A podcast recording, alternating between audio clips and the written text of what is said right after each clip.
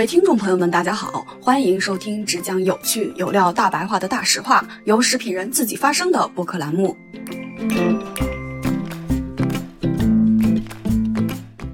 我们一般的消费者现在更多像神农试百草一样，就是这个东西现在火，我试一下；那个东西火，有时候可能会有效果，但是有些高含量的东西，如果说大量的服用下去会怎么样，产生这样的结果，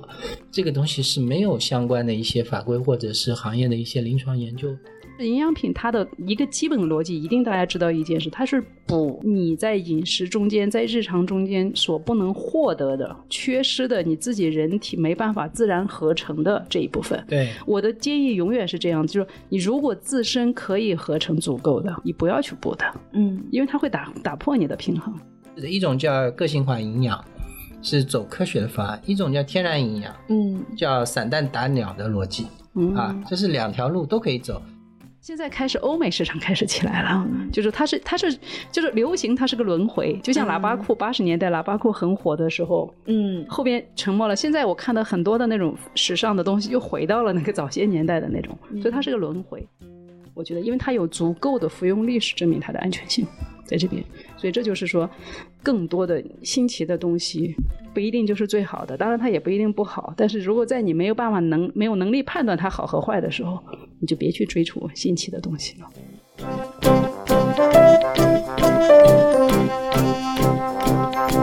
大家好，欢迎收听距离百年老字号还有九十九年的播客节目《大实话》，我是食品圈的大喇叭岳婉柔。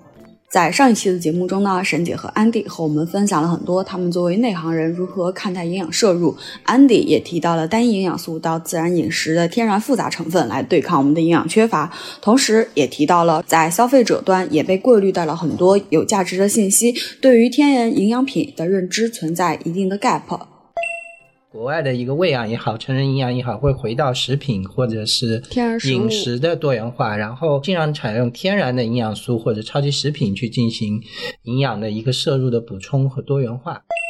沈姐也和我们分享了对于营养品的态度。营养品是弥补不足，其实吃中式滋补也好，营养保健品也好，还是现在风靡海外的高压氧舱抗衰。本质上，我们都在想要更好的生活。那么后来，我们也从婴幼儿营养聊到了成人营养，在内行人眼中，如何看待营养与健康？我们也聊了火爆全网的瘦子菌，牛初乳为什么火了一阵子，又突然销声匿迹，最近又火了。作为一款资源性食品，这背后又隐藏着什么样的市场逻辑？以及我们如何看待当下越来越短的内容环境？消费者如何保持理性的营养脑呢？营养不只是营养，它也是个大生态呀。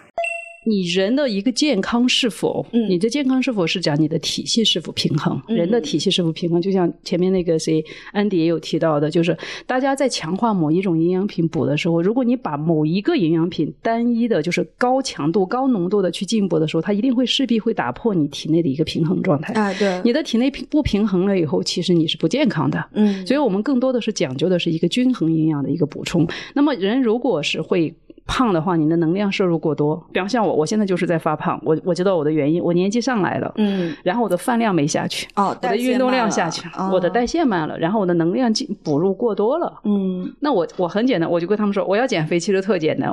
我只要稍微少吃点，对，我只要稍微少吃一点点，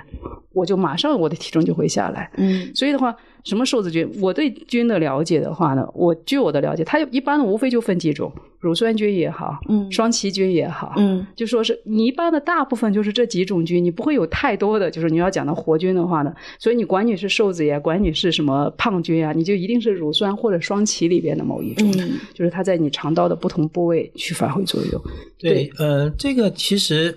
有时候我们去看一个营养行业的一个热点出来的时候，其实我会建议大家去买一些就是国外的一些这个方面的一些科普的书籍，其实会有很多像《菌群大脑》啊这类的书，它会把机理讲得比较清楚，并且是呃比较科学为基础的一些东西。那嗯这样的知识教育，因为我们在一般的媒体或者广告宣传当中很难去做这样的长内容，对，所以导致了现在的媒体环境造成了会提炼一些非常洗脑的一些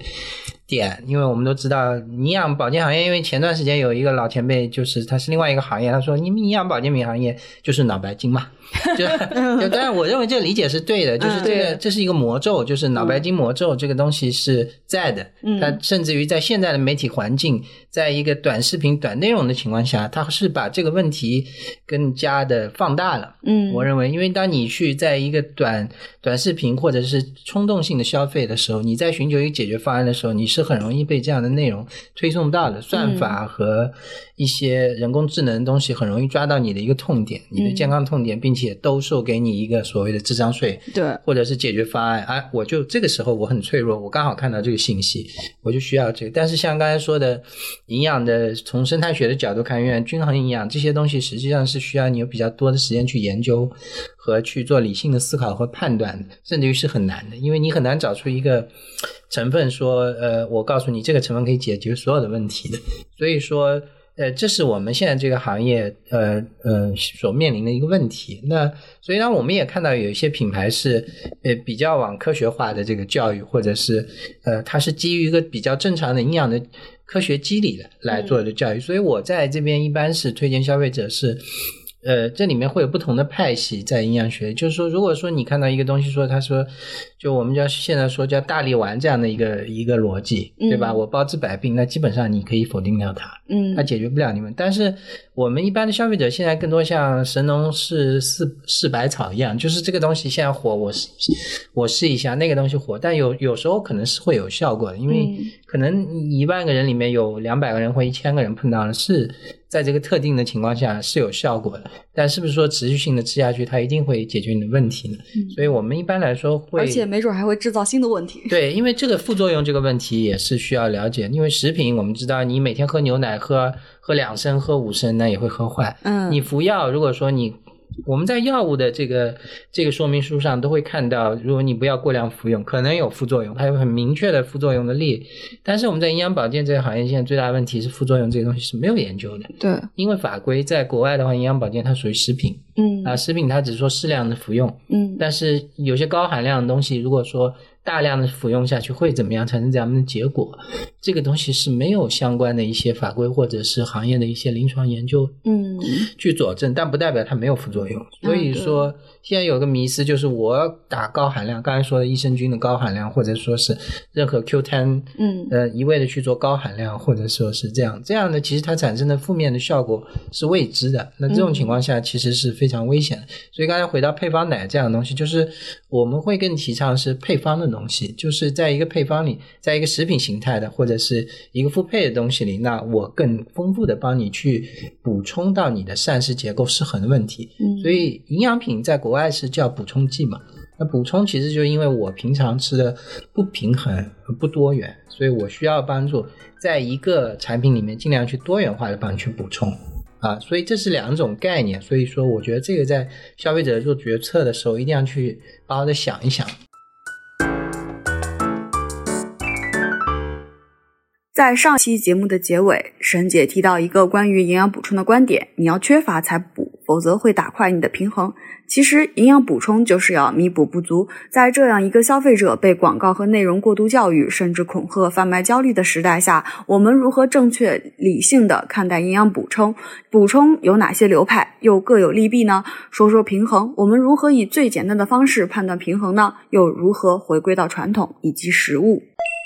营养品它的一个基本的逻辑，一定大家知道一件事，它是补你在饮食中间、在日常中间所不能获得的、缺失的，你自己人体没办法自然合成的这一部分。对，我的建议永远是这样，就是你如果自身可以合成足够的，你不要去补它，嗯因为它会打打破你的平衡。所以现在就是呃，其实消费者教育已经认知到，就我缺什么，那这个问题是我到底缺什么，我不知道。对，对吧？所以我就很焦虑，所以我就开始就是呃，我认为我缺什么，我开始自我判断，甚至呃，因为一些营销或者广告，哎，我可能是缺这个一。篇文章看下来，觉得自己哪有 啊，病。我我一定是缺，因为缺了这个了，所以我就尝试一下。嗯所以很多消费者现在是在不同的方案里进行选择和尝试。嗯那么现在整个潮流，我们说叫会有两种解决方案，就走极致的，一种叫个性化营养，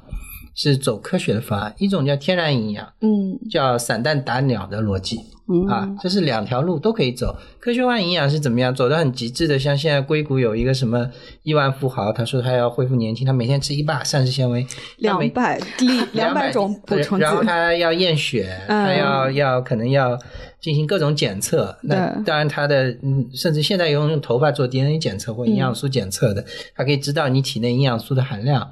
而且是要有波动性的检测，因为你可能今天去检测是缺的，明天可能就。不缺了，所以这个是很难实现的。所以我们说极致科学化或个性化这个事情，现在是在业界是有人做，但是我们知道对大众的这个没有参考价值。啊参考价值是比较小的。我我觉得这个其实可以回到我们老祖宗的这一些土法子上边，就是我个人会这样看，就是我们中国是现在地球上面唯一的一个，就是说拥有五千年历史文化这样的一个国家。我们一直在想，就是呃我我大概是因为上年纪了以后，我就一直想起一句话：不听老人言，吃亏在眼眼前。你去看一下传统的老年人的一个看法，就是说我如何来判断我是不是均衡，我是不是好的话，你看一些很简单的一个个例子，就是我进出是否平衡。嗯，就是我吃进来了以后，我能不能顺畅的出去？你是吃够了以后，然后你比方说你的你的那个早晨你上厕所，你会上的很顺畅，你的大便形态会很好，然后你的睡眠会很好，你的精神状态会很好的时候，整体来说你就不会太缺什么东西。嗯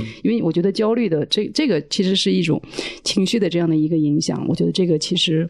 没必要。就是，但是我觉得就是在整个的就是市场营销的话，尤其是营养品的营销，我去参加过很多的那种终端的营养品品牌他们的一些消费者推广活动，我觉得他们就是一种焦虑有营销，或者说是一种吓唬你的那种嗯恐惧营销的模式。诶，我记得早些年的时候，我们有一个台湾的一个就是在。嗯一个品牌的一个就是食品，我就不点它的名字了。他每年在春节的时候，他就会做一些电视广告，什么两户人家，陈先生家没有买他们家的大礼包，陈先生他们家他爸爸死了，他妈妈死了，他每年过年的时候，我不晓得大家有没有注意过这种电视广告，你们可能没注意。嗯，但是这个品牌，我当时每次，嗯，我们每次看到这个以后，我就特就心里面非常气愤。我说这样子的电视广告，它能，它就是那种恐惧营销。嗯那么你如何就是说不要被这种恐惧营销，就是把你真的是吓到？啊把你吓到的时候呢，你就有一些就是必备的一些基本常识。我觉得就是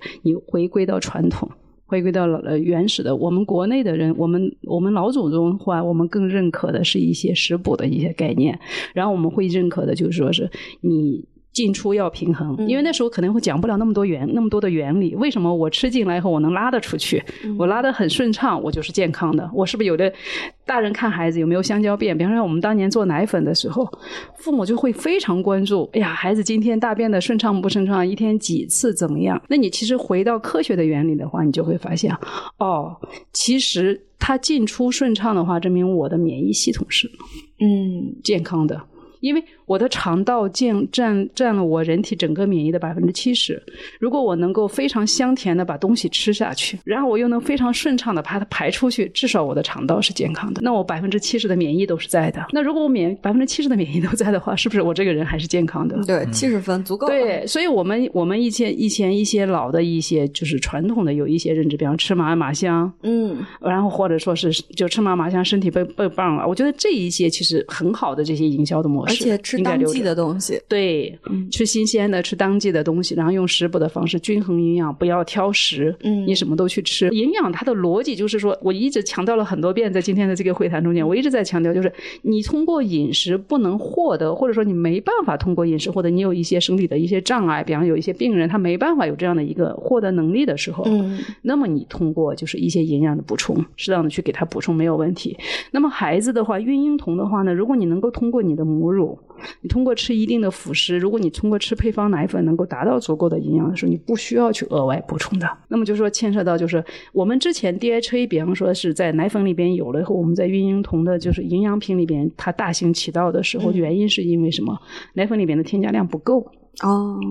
添加量不够，他是因为孩子他除了吃奶粉以外，他没有别的辅食渠道能获得了。那我可以适当的去加一些营养品过来，给他补充。所以他这个基本的一个逻辑就是，我要补到最后补到均衡。我我我是没办法接受那个富豪，因为我也之前认识过一个所谓的富豪，每天吃各种的营养品，然后那种直销公司肯定拉着他，他是直销公司的 VVIP，嗯他吃到最后去换血了。嗯，明白。对，所以这个东西就是要要有个度，对吧？均衡的这样子的。因为现在也有不同的饮食方式，比如说生酮饮食，国外有一些是纯素食的饮食，还有一些是半素食的，就是会有分不同的饮食的流派嗯，啊，他会去有选择性的去服用食物，有些是不吃碳水的，对，对吧？嗯，有很多阿金斯减肥法等等。那么这个也是一种，就是说我们说是对个体的一个效果是怎么样的，是要持一个谨慎的态度。嗯因为好处往往是显而易见的，但不好的东西是它会在更长的时间内显现出来，嗯并且是不会有人来告诉我。沈姐说这个老祖宗的问题，就是我们从这个我们从这个科学的角度来说，经过时间考验的东西大体错不了，哎，但是它能新流传下来的一定是对的的。对，但那些新概念它能存在多久，它可以存活多久，这个是值得我们去探讨的。因为我们这个行业里出现很多的各种各样神奇的东西，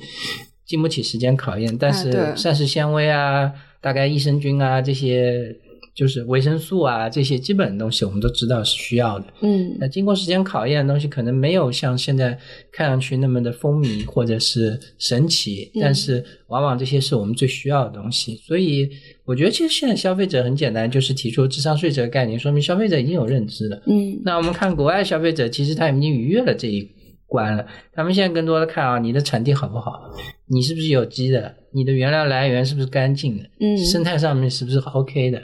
对吧？然后我可以接受你这个原料本身的一个自然来源产生的波动性或非科学性的东西，所以我会选择天然食品，比如说天然粉剂在国外非常流行，嗯超级食品三十种或四十种的天然原料，以最少的加工的步骤制造它们，然后让消费者非常方便的去使用它们，因为消费者很忙嘛，嗯啊，对吧？这是个很实际的问题，我怎么样去从这个角度去解决你现实当中膳食补充的多元化？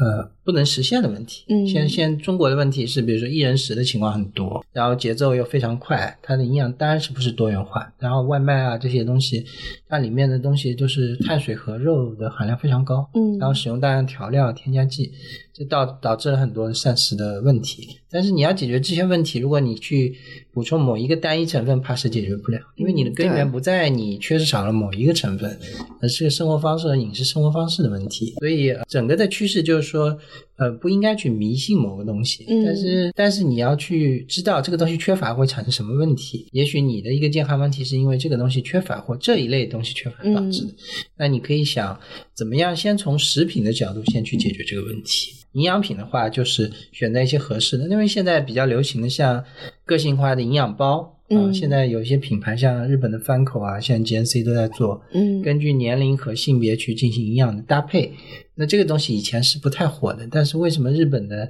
最大的保健品品牌在推这个营养包，包括 GNC 现在在跟，就消费者认知出现了。我的问题不是说哪个产品不好，我的问题是对我来说，我要怎样的组合这些产品。嗯，我需要一个我整套的一个方案。方案，我需要方案了。就你嗯刚才说的，消费者没有付费意识，对，是没有付费意识。那初步来说，现在个性化营养就是品牌方把这个营养包做好配好。那你如果说白银的话，那你就买我的营养包。嗯但有些人说哦，一一天要吃七粒，那我也不确定这个东西好不好。嗯，就是它初步的开始跟这个产品跟服务开始做一些融合。对嗯你这个，我记得这两个品牌应该也就分三十、四十、五十年男二女十到对五十，对，但是我之前看过一个，好像是欧洲还是个美国的案例，嗯他一打开那个网页，有差不多二十多个方案，嗯，就他会聚焦到你更细分的人群，比如说你是运动达人，那你的营养包是这样的；对你是工作白领，然后你大概一个饮食画像是什么样的，是来做更细分的一个场景。嗯对你讲这块的话呢，其实我之前是有经营过这样一个项目的，嗯就是国外它原来有一批，就是有一个网站叫 Draw，他们出来又创立了一个叫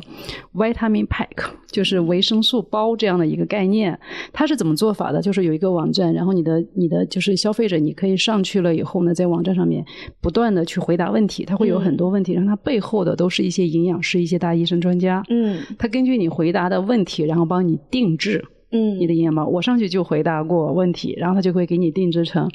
早上你该吃多少，他给你一包就是定好。就是这个，其实它就是个配方，嗯只是说有专业的人给你做了这样的一个配。其实现在我们想要做的，就是在国内的话有两种方式，就是说一种的话呢，就是说呃你在开发产品的时候，嗯，就是我们对奶呃儿童出了配方奶粉，然后现在针针对老年人，比方说是特医行业里边，针对一些有有特殊需求的这些人，出了一些特医的这些产品。那么对针对我们普通人群，我们是不是应该也帮我们定制一些好一点的营养，好影响的一些营养的一些，就是整体包这样子的一个逻辑。所以这个，但是还有一种方式，就是像像那个妈妈家庭主妇在家里一日三餐，嗯。我应该怎么样给家人来烧什么饭？我应该一日三餐，尤其是像那个，我经常会在网上会 follow 一个小男孩叫什么程程，然后他妈妈每天给他就是嗯做那个就是做饭的，我觉得他就是一个非常非常典型的一个营养包的一个定制过程，它就是一个配方定制，就是说你你每天该给你孩子吃什么，该给他吃什么饭，其实这都是一些就是就是都是就是类似的这样的一个事情，嗯所以对所以我们看到这个趋势变化，就是消费者的意识发生变化了，认知确实我们看到营养包出现和推广，嗯，导致消费者更多重视组合方案的价值对。大于单成分的。而且这个，我觉得这个交互模式是接受的，就是我只需要把我现在的生活状况通过问卷描述给你，然后你给我一个完整的方案，我只需要按照那个吃就行了，我也不用去看文件，是我也不需要去看很多医生，也不要去找关系啊，怎么怎么样，就因为那个过程实在太难了，而且就是呃还很容易被骗。是，所以就说科学的普及，就是说你怎么样能够去科普。我们作为从业者来说的话呢，我们怎么样去传递正确的信息给大家？嗯然后呢，作为一个消费者来说的话呢，他是如何能够就是有很有效的途径或者是路径去获取这些正确信息？就是说，大家怎么样去判断你自，就是判断这些信息的呃科学性与非科学性？我觉得这是一个，嗯这是一个，就是说。就是需要消费者，但是我举一个例子，我之前有一个同学，他是呃完全不在我们食品圈内的，嗯他是我比方说高中同学，他有一天托我来帮他买一个胶原蛋白，嗯他他托我帮他讲买胶原蛋白的时候，他给我列好，你要帮我买这个这个这个这个胶原蛋白，我要多少多少道尔顿，多少多少道尔顿。我说我的天呐，你会把它研究的这么透？他说那有什么的，我学过化学的呀。我只要去看，他说胶原蛋白归根结底就是蛋白嘛，嗯然后我要这个道尔顿的话，我好吸收呀，就这么简单。哎，我我就觉得他是一个非常聪明的一个这样的一个消费者，嗯。对他比我看的细，嗯嗯，而且关于胶原蛋白这个道尔顿的话，之前有一个就是好像主流的一般是两千2000到三千、对，然后他们说就是这个含量比较就是常规的，然后嗯另外有一个品牌它的是五百，然后他就说我这个是小分子，所以更好吸收，然后那个。两千到五百的，两千到三千那个品牌呢，就说他说你这个的话太小，在身体里面组装需要很多的工序，所以你那个不好。而这两两个派系就会对，所以我就当时说我那个同学嘛，他就是他学化学，我就跟他说，我我就笑他了，我说我真不懂，我是从业者，我真不懂，我看的是什么那家牌子的，他的研究多，他的服用量大。它的就是服用人群多，它的历史长，我会选那个。我其实没有去在意，我作为一个行业内人，我根本不在意你多少多少多少。这这个会非常有意思啊，因为胶原蛋白，我之前有研究了一段时间胶原蛋白，那么也出现了就是现在消费者直接去购买原料品牌的情况。之前有一段时间，抖音上面是就一个人在那边称哎，现对称，几个大的袋子在一个工厂里面，一个男的，一看就是一个理工男，然后在那边就是我这个就是法国的、嗯。啊，因为最大就那几家呢，德国、法国、日本的，嗯。然后真正的最高层次消费者，他们已经开始去直接购买原料去服用，因为他觉得你你反正大品牌也就讲我加的是这个品牌的胶原蛋白，其他也没什么，那我为什么要去呃去支付这个品牌税、品牌溢价？呢？嗯。也出现了这样的一个情况，所以原料品牌走到前面来，似乎也是一个大的趋势。因为嗯消费者的价值穿透，他会认为我有可能我付的钱里有百分之五六十是营销费用的话，嗯。那么我不如直接去我在认知价值的时候，如果我研究够透的话，直接去买这个原料产品就好了。嗯，啊。这这也是一个现在行业的一个变化。对嗯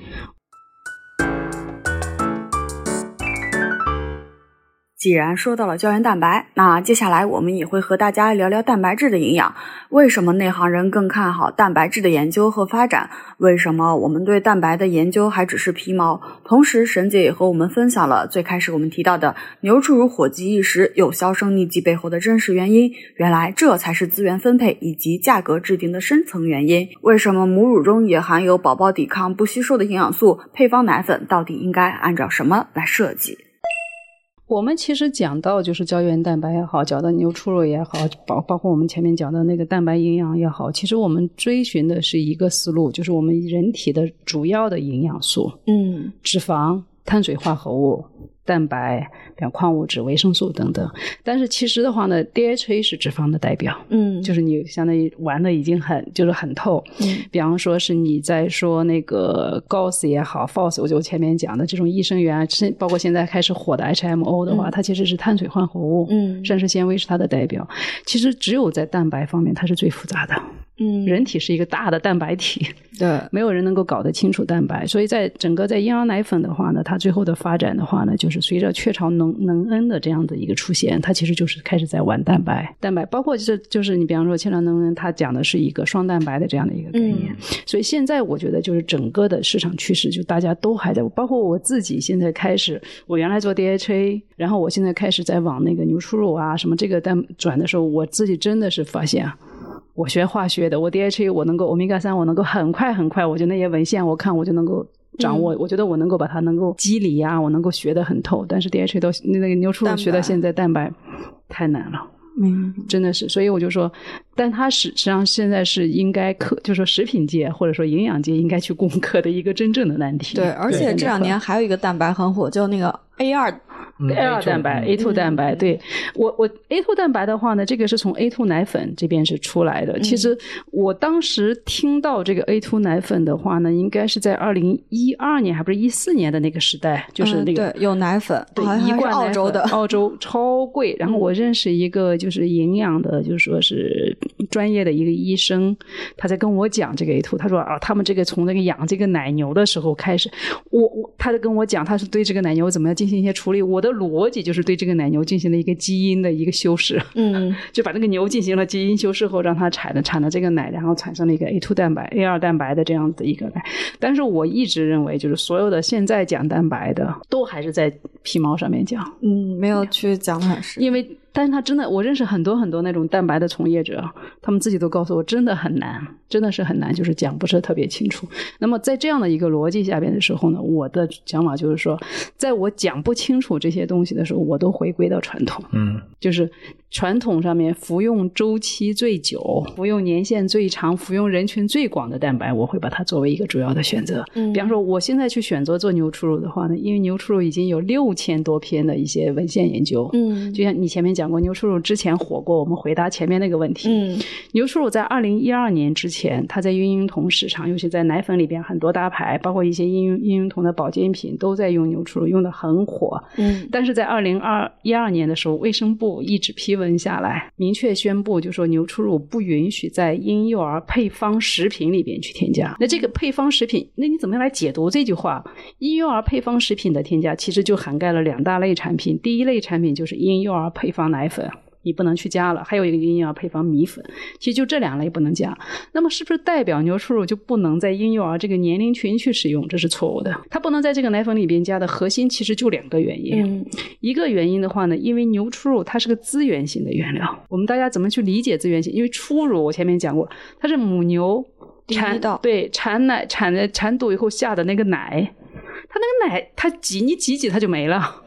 而且那个牛就那么多头，嗯，所以的话，牛初乳的话，比方说像现在的话呢，就美国的一家公司，比方说它的牛初乳的话呢是全球最大，它甚至占全球百分之八十，它的产量一年也就两千吨而已了。那我给你举个例子，我们之前做 DHA 的话呢，嗯放在婴儿配方奶粉里边，然后你添加的话呢，肯定是每一百克里边只加的五十二毫克，已经属于加的特别的高的那个含量了。嗯我们一个客户就能用几千吨，那你就设想一下，就是说你只有两千多吨，全球百分之八十产能的这个东西，如果所有的奶粉企业都在用，它用得了吗？有哪有这么多资源给他？对，所以这是我在婴儿配方奶粉里面，我就不要你去加它的。那这是它的一个原因。另外就是说这样的原因，对它核心是这个原因。还有一个就是说，在奶粉里边，因为奶粉是你的主食，是是孩子的主食主粮，那你到底应该加多少？在奶粉里边加多少，它是没有一个科学的推荐量的啊，因为。食品行业是这样子的，这是一个小众原料，嗯，小众原料它不在那个，因为它实在量太小了，所以不会有那么多的一些就是机构呀，或者说是政府啊，就等等去投入这个研究，去看你到底该是多少量，它也没有一个推荐量，所以卫生部就说，OK，那我们就限制在婴儿奶粉里边去加，但是婴幼儿你按需，你可以通过其他的。营养去补充进来，所以这也是为什么，就是说现在大家开始理性了，因为那个法规一出来，包括前些年我们不是有个乳铁蛋白也火的不得了吗？乳铁蛋白也是因为国家出了一个法规，哦，你的乳铁蛋白必须要求你的就是纯度含量达到九十四以上才能够符合我们的这个国家标准的这个要求，然后变成了就是大量的乳铁蛋白是不符合这个就是标准的，然后符合标准的那几家，我记得乳铁蛋白当时那个原料每公斤都涨到三四万了，这是一个非常不理性的。就是行业里边，那我从我角度来说，我说我为什么要去补乳铁蛋白呢？因为你初乳牛初乳里边都有了，对，是因为当时牛初乳在婴儿配方奶粉里面被限制用了，不能用了，因为没有乳铁的别的来源了。哦，好了，那乳铁蛋白就火起来了。那现在，比方说。牛牛乳铁蛋白能达到那个含量的厂家也越来越多了，然后再加上牛初乳现在也起来，乳铁蛋白的价格也就下来了。所以我觉得这个东西就是蛋白也好，包括我们那个法规也好，其实都是在一，就是这个研究还是在我看起来还是在初步阶段。对，但是这是未来的一个大的趋势。牛初乳起来了，它的产量是怎么样提的起来的呢？当然养牛变多了。其实没有，就是牛初乳，我们的产量一直是就有这么多，啊，就有这么多的话呢，就是说是之前在中国市场火了一段时间，但是最早早先的时候，牛初乳当时进入中国的话呢，大概是在九八年的时候开始在中国慢慢出来的，嗯，然后在两千年、两千零三年以后，我前面说过，随着培芝啊、海王啊，就是这些大的营养品品牌开始推出以后，火了一段时间，但是那个时候欧美市场并没有起来。哦，明白。现在开始，欧美市场开始起来了，就是它是它是就是流行，它是个轮回，就像喇叭裤，八十年代喇叭裤很火的时候，嗯，后边沉默了。现在我看到很多的那种时尚的东西，又回到了那个早些年代的那种，所以它是个轮回，所以它的量是我们感知，现在就是又慢慢的就是被那时候一刀切，就是法规一出来后一刀切，所以我这边就是一直在讲，我我特别佩服就大家的那个想象能力，嗯，比方说卫生部的那个公告。说不能在婴幼儿食品里边用。作为我是一个行业从业人，我的第一个反应就是哦，我以后做奶粉的时候配方里面不能加它了。我我只会把它想到这一块，就是它的字面意思。明白。但是会有很多人就把它告诉我说婴幼儿用的不安全。我说你从哪句话看到了婴幼儿用的不安全了？他说婴幼儿奶粉不能用。我说婴幼儿奶粉不能用的东西多了去了。对，婴幼儿奶粉里面配方里面没没给你设计的，对吗？那你是不是就证明婴幼儿婴幼儿就是不安全呢？这是两个逻辑，你知道吗？呃，因为这个，我觉得他们可能有这个想法，是因为有一些好的东西，他们跟消费者教育这个为什么好，说这个是婴幼儿里面用的，大家就觉得哦，婴幼儿用的就是好东西。不，你说这点我就想起来一个，就是我们当年在做婴幼儿配方奶粉的时候，市场里边会推一个概念，说我这我的这个奶粉的话，完全是照着母乳的嗯配方结构去做的。对。可是母乳还有健康母乳和非健康母乳来。啊，是的，对吗？所以就说这里边就有一个特别有趣的一个点，就是 EPA 母乳里边有 EPA，可是我们在婴幼儿配方奶粉里边在做 DHA 的时候，我们是你可以看法规，你认真去研究法规，我觉得特别有趣，我喜欢看这方面的东西。嗯，你认真去研究法规的时候，在婴幼儿配方奶粉里边，法规批准的用的 DHA 是两个来源的，一个 DHA 的来源是藻油，嗯，藻油它的一个就是特别的一个呃，就是差异化点，就是我没有 EPA。那么还有一个来源是，就是金枪鱼油。嗯，金枪鱼油的一个最大的差异化点就是说，它的 DHA 含量非常高，EPA 含量是非常低的。就是说，国家你从这点就可以看出来，你为什么你鱼油有那么多的来源的鱼油，为什么其他来源的鱼油的 DHA 都不允许你放到那个婴儿奶粉里边去？那我们就逻辑就看到哦，金枪鱼油因为它 DHA 高，EPA 少，那也就代表了，虽然你母乳里边有 EPA，可是我在配方奶粉里边，我并不推荐你去加 EPA。嗯，那么这时候大家就我说过，人体运非常神奇。然后我我当时做的时候，我就带着这个问题，这就是说，可能我会教大家一个方法，就是我看到这个以后呢，我马上就去问我们的专家，我们有非常多的儿科专家，我就会问他，哎，为什么我们在批的这个法规的时候批的是金枪鱼油呢？为什么就是他要他说要 EPA 少？我说为什么 EPA 少？母乳不是有 EPA 吗？嗯他就告诉我，母乳虽然有 EPA，但是母乳摄用进去以后的话呢，孩子的体内会有一个就是非常神奇的一个生物阻断，它不吸收那个 EPA，就是你摄入进去了，我并不吸收 EPA。那么就说，那你就说从这点你会认为 EPA 是个坏东西吗？不是的，嗯，只是说它对婴幼儿不适用而已了。明白，对合合适不同的人群，不同的它不同人群，因为 EPA 的核心的它的一个功效的话呢，它在心脏上面，它是一个扩张血管的作用。嗯就扩张血管，然后降低血压。就说，比方说有高血脂啊、高血压的一些成年人，你是需要去补充 EPA 的话，对你是有好处的。但是婴幼儿，你的血管是非常脆弱的，正在构建，你没必要去扩张它。嗯所以我只是不必要。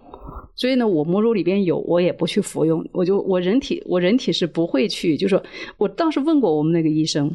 他跟我说，我不知道为什么那个孩子会阻断不吸收 EPA，但他的事实上就是我们的研究发现他就不吸收。所以我觉得这些这些东西的话呢，就是因为我们在整个的这个营养的这个研究中间的话呢，其实我们有很多很多东西是在科学或者现在用科学，其实你有很难解释清楚的东西。嗯那我还是回到那句老话，如果科学不能解释清楚的时候，你就从众。所以，我们比方说我们在食品原料的这个就是呃新原料的一个审批的过程中间，我们会有一个问题，比方说我们报新原料有新的营养强化剂或者有新的新资源食品原料的时候，我们在报的这个时候，卫生部会强调问你一个问题的，你的服用历史，其他国家的服用历史，其他国家的使用历史会作为一个主要的参考依据。明白对，包括回到那个前面讲的那个益生菌那边，我就跟你讲过，我我呢一般的就是那种什么新奇的益生菌什么的，我一般都不会吃。那么我如果要去选择给家人要去选，并不是说我不排斥益生菌，嗯我只是说你没有必要。去补，但是我可能有一些特殊人群，他需要去补充这个益生菌的时候，我就会回到那个法规上面去看，就是说一些传统的，我一般呢我比较认可的就是传统的法规里边批的那几个益生菌，我觉得因为它有足够的服用历史证明它的安全性在这边，所以这就是说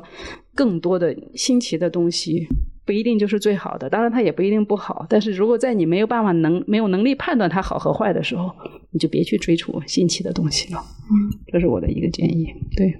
好呀，感觉今天聊了很多，收获很大。好呀，那其实当前的话，一个主要的趋势，我们刚才也有到聊到。那最后就是说，我们未来的话，包括看海外也好，还是看上游的供应链也好，还有什么比较新的一些动向，或者你们有在觉得未来，比如说几年内可以被消费者有给他们带来更好的一些营养方案吗？我个人一直在看法的话呢，我是在想，就是说我前面讲了特别多，我觉得从新原料、新概念上面去玩的话呢，我觉得可能更多的都会集中在蛋白的一些营养的一些，就是嗯深入的研究这些方面。那么包括从产品的形态呀、就说是我前面讲过，还是回到就是最早的说的那个三个趋势来说，嗯就是说你的便利性。便利性这块，我举一个例子，就是我们当年在做婴儿配方奶粉的时候，我们大家知道的，所有的奶粉都是罐子装的，是个啊粉的这样的。其实原来有过一个液态的一小罐，最近好像小红书还挺火的。对，所以我就发现了这个营养习惯。对，早些年很早很早很早的时候，就是大概零几年的时候，雅培就把它那个小罐嗯拿来在国内准备上过，包括以前蒙牛啊都没成功。嗯为什么没有成功呢？其实那是一个饮食习惯和生活习惯的一个问题，因为那个小罐它是冷着喝的。我们传统中国人都是要喝热的，就是我跟我妈的永远的矛盾。后 后来有一段上了一个胶囊机，我记得好像是雅培还是什么的。对，其实就是说它从便利、从小包装的概念，嗯那么现在不一样了，现在的年轻这一代，九零后、零零后，甚至开始都要生孩子了，他们本身就是冷着吃的大的，对，他不会介意给他孩子，他讲的是便利，就是我带孩子一小罐出去。便利，所以我的我个人的想法来说，就是未来的那种就是单独的独立小包装、小便利的这一类营养的产品，它会是一个趋势。我还分享一个案例，就是我之前有认识一个朋友，他做了一个那种小包装、独立小包装的小麻花，就是一个包装一个包装一个包装，它一大包，然后一大包里边三十个口味的一大包的小麻花，然后那个小麻花它都是卖给那个孕妈妈的。他说我带孩子出去的时候给他一个麻花。当零食，因为那个时候跟他对应的就是旺仔的，比方说是馒头啊什么这一类小辅食，他就是那种他的麻花做的真差，你知道吗？我会跟他说：“你这么差的麻花，你你竟然能卖？他都是卖给孕婴童市场的，很快他卖一个多亿的销量。我我我真的是觉得解决了他们的需求，其实他的需求，他便利嘛，他就拿着方便小孩子。关键问题，他是三十多个口味一袋，然后你也吃不腻。对我就是拿出去，我一个月天天在外边玩，我每天给孩子吃一个，然后一个口味，然后换下一个月他已经把上面那个口味忘了。宝宝喜欢，妈妈对开心。但是这种的话呢，大的厂家看不上做，嗯，然后就被那些小的 OEM 去代工啊什么的，就是，但是我认为就是，如果我是那种大的厂的品牌，我就会去注意，你就解决，因为你别去追求那种什么新奇的那种新概念什么，我就跟你讲玩不明白，没那么多东西，嗯。那我就从解决它的便利、服用便利性、不用安全性做小包装。我一再的推荐就是小包装，包括我自己现在买杯子，我原来是从狂大的两升的那种杯子，我开始编编编，我现在买成一百毫升一个小杯子，放到小包里方便，我把我随手就我哪怕拿十个一天，我觉得这个肯定是一个非常大的一个流行趋势。我个人觉得从这一块来看，还有一个就是从口感的角度来说，你无论做营养品，无论做任何东西，你一定要好吃。我们讲食品的，你得让人家第一口先咽下去啊！对，之前叶总也说的是这个问题。你你你让人家，因为我我之前有碰到过那种，尤其是那种做，比方说会销呀，或者那种直销渠道的话，他们有些产品给我，我真的我都咽不下去。嗯我我之前碰到过有一个客户，他来找我，呃，他在网上挺火挺火的一个品牌，他要他来找我，然后他就是要去做一个针对减肥的这样的一个就是营养的一个概念。他给我要求的那个减肥的那个配方是什么呢？就是吃上去以后立立竿见影，立即见效。体感很明显。我我实话实说，我跟他说我们做不到，我们是食品，嗯我真不是食品。后来他呢就在市场，他在市面上他找了别人帮他做了那个配方，那产品很火，我拿回来一看，里边放了一些类似像西药的东西，对，前几年这个现这个行业很乱，非常乱。还还有一些他们跟我聊过，还有一些用的就是一些违禁品。对他就是、他那个产品，我一看就知道那个牌子也蛮大的，在、反正互联网上我看到他们的，我我我就跟他说，我一吃他那个味道，嗯，我我一尝我就知道他那是药。对，我跟他说，这个消费者为什么要去吃它呢？这个还是还好一点，最起码人家本来就是保健品，它是一个偷换概念。还有一些就是他们买的海外的品牌，就是女孩子之前很流行有一个日本那个光和堂那个小粉丸，嗯很多女孩子吃那个东西，他们因为它跨境的嘛，你随便嗯买。没有人开处方给你，然后后面看了一下，就是泻药啊，这国家就是当 OTC 在管理的，你你天天吃泻药，存在即合理，不同的产品热销一定有它的道理。沈姐从上一期节目一开始就提到自己的行业第一课：好吃、便利、健康。作为食品产品的基本三角，在她二十余年的从业中，如何去做好这个平衡，以及食品工艺的发展，如何让我们的营养摄入能够穿越时间、穿越地理？毕竟吃嘛，总归要好一点。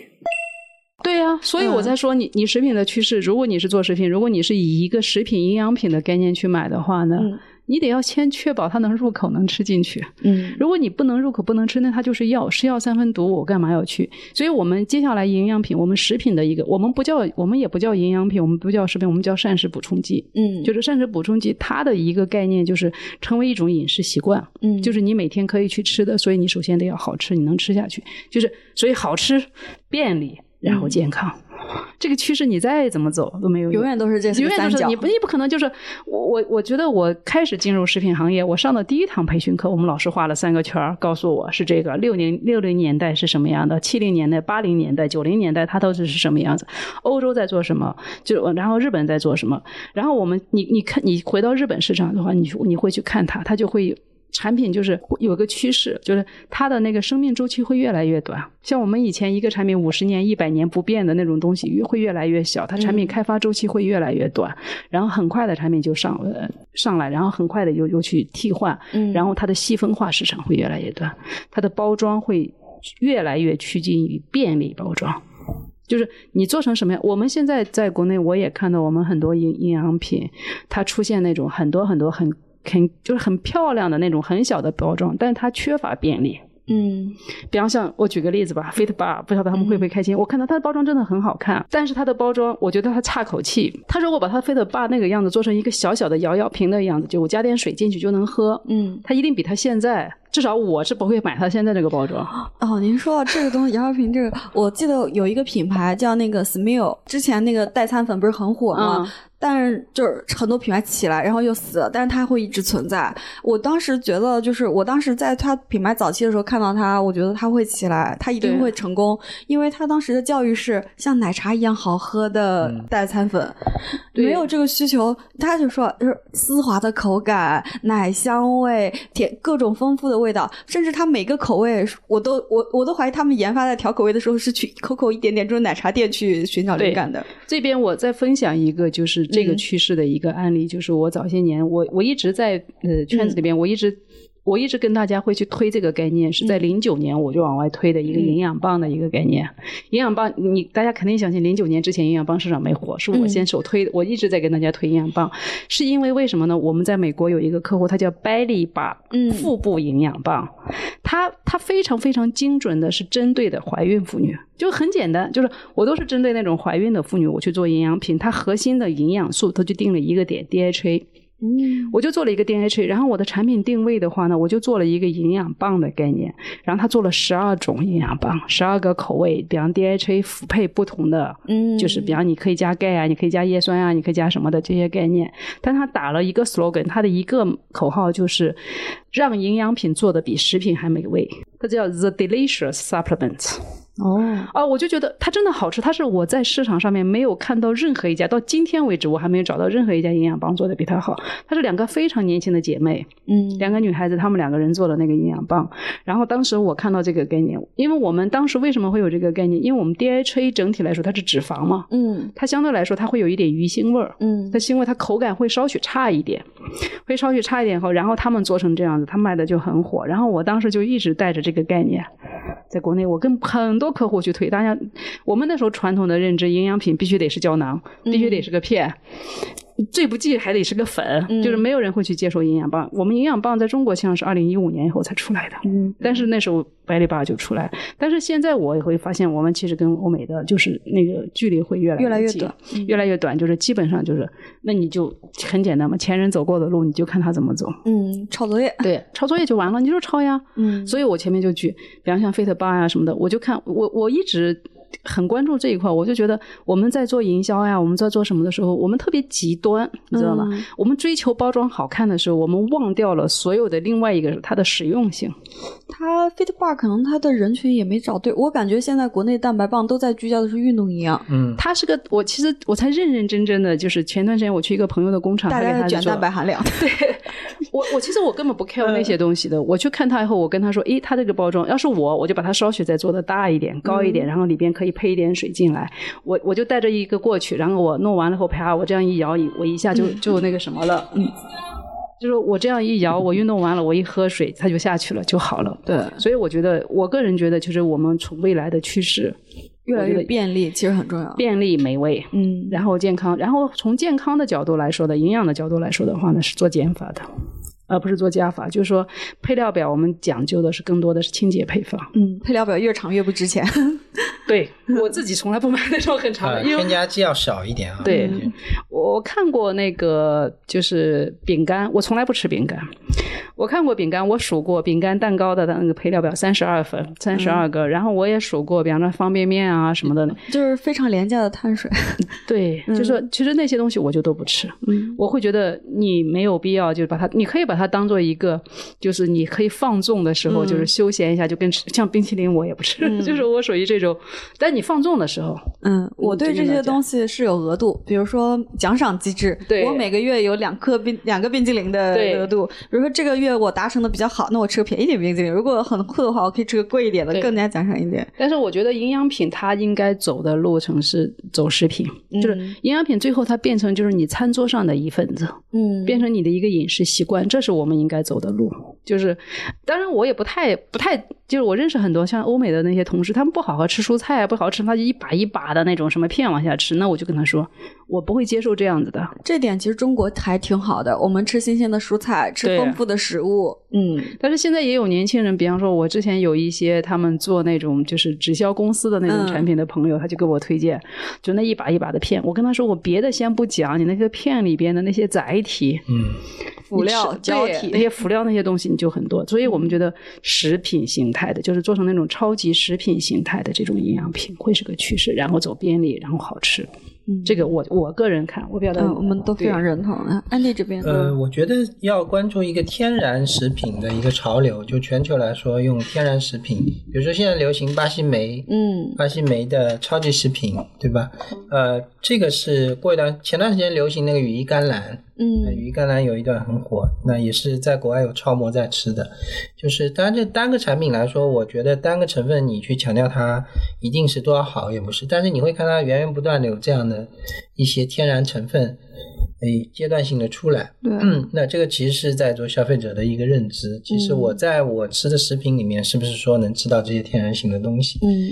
那我们这个行业一个很大的好处是，我可以让你吃到你在本地买不到的东西。嗯，对，我觉得这是一个很大的痛点，它的销售半径可以，嗯，对吧？对因为因为你巴西莓你你平常买不到还。可以穿越季节。对，你可以嗯穿越，你可以穿越地理和空间和时间的限制。嗯，我觉得要关注这个趋势，就是怎么样让这个多元化的摄入更加多元，更加能帮助消费者能触达到这些呃国外的或者一些好的一些原料，他平常吃不到的。嗯，因为正常你本地的蔬菜或水果或饮食倡导本地化，我们说地中海饮食也好，或者其他饮食方式，都是强调本地蔬菜或水果的丰富性。嗯但是消费我们在做这个行业的时候，更说更像一个传递者，就是把那些世界各地更好的、更有意思的一些原料和成分带到，以一种更好的载体或者是体验给消费者。所以刚才沈总说的，呃呃，做成食品的形态，我是非常认同的。只是在这个食品的配方里面，可能可以持续不断的去升级。哎，嗯我说这这个配方里针对你的这个需求或者痛点，或者是你的这个人群特点。嗯我可以有不断的去加入更好的一些天然的成分，啊，那你在吃我这个东西的时候，其实我也告诉你，你也在吃了国外的一些或者远处你平常吃不到的一些好的成分在里面。嗯因为我没有我能吃到本地番茄，我再去吃一个番西班牙的番茄粉或什么，这个就意义就不大了。所以我觉得这个趋势是，呃，可以去可以去了解的。甚至国国外的一些产地或者源头，它本身的一个呃本身的一个呃安全性啊，或者说是有机啊这些概念，都可以应用到我们在中国的一些饮食，甚至于中国其实现在也开始。在天然饮食或有机食品这块也出现了一些好的一些小的一些项目或社群，嗯其实也开始做起来了。所以我觉得这个是一个大的趋势。那它肯定是跟食品和配方这样的东西复合在一起的啊，它会越来越丰富，就是配料表会越来越清洁。我们说欧洲的清洁标签这样的一个情况，但是在成分上面也许会越来越复杂，嗯添加剂会越来越少，成分我们希望它是越来越多元化。嗯，嗯，all in one 的概念。明白。嗯嗯，好，那其实我们今天聊到一个多样性，其实非常多。一个是市场的人群越来越多样性，我们满足他们不同的需求。那其实我们的营养来源、食物的载体、他们营养素的载体，其实也会越来越多元。感觉我百花齐放，非常值得期待。对，非常感谢沈姐和 Andy 带给我们这么多内容的分享。我们不仅聊了孕婴童这个行业的发展以及未来，更聊到了当下的环境中，我们应该如何保持理性的营养脑，正确看待市场营销层面的包装。Andy 推荐的《菌群大脑》，我们也非常推荐给大家类似的书籍，这样我们可以更系统性的了解我们的身体。同时呢，沈姐接地气、大白话式的分享，也让我们更多的了解食物的本质啊！多问为什么，多发问。沈姐的这个习惯真的特别好，能让我们避免掉很多智商税。同时呢，吃的美味又开心，排的也要顺畅舒服。这样一个非常简单的小技巧。就可以帮我们判断是否饮食平衡。希望大实话能够陪伴你了解更多的食物真相，倾听自己每天身体的反馈，和身体和解，健健康康，吃嘛嘛香，身体棒棒。如果你喜欢大实话，欢迎订阅我们，也欢迎在苹果播客、喜马拉雅、网易云音乐等各大平台给大实话评分、转发大实话，让更多的朋友看到我们、听到我们。我是食品圈的大喇叭，也是食品行业的操心人岳婉柔。